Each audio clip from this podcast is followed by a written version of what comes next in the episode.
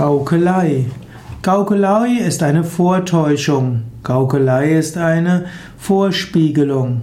Manchmal wird gesagt, dass Gaukelei auch Trickserei ist, Irreführung, Manipulation.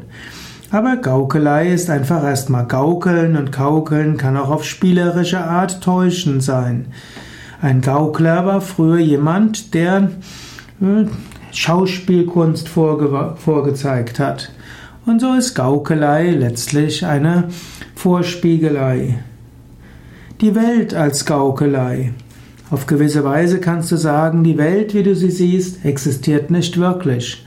Gaukelei ist eine Analogie für die Welt.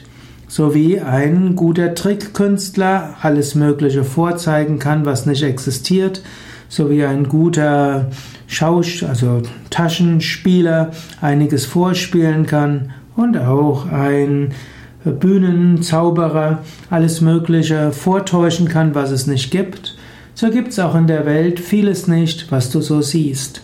Sei dir bewusst, auch dein eigener Geist ist ein Gaukler. Er gaukelt dir einiges vor.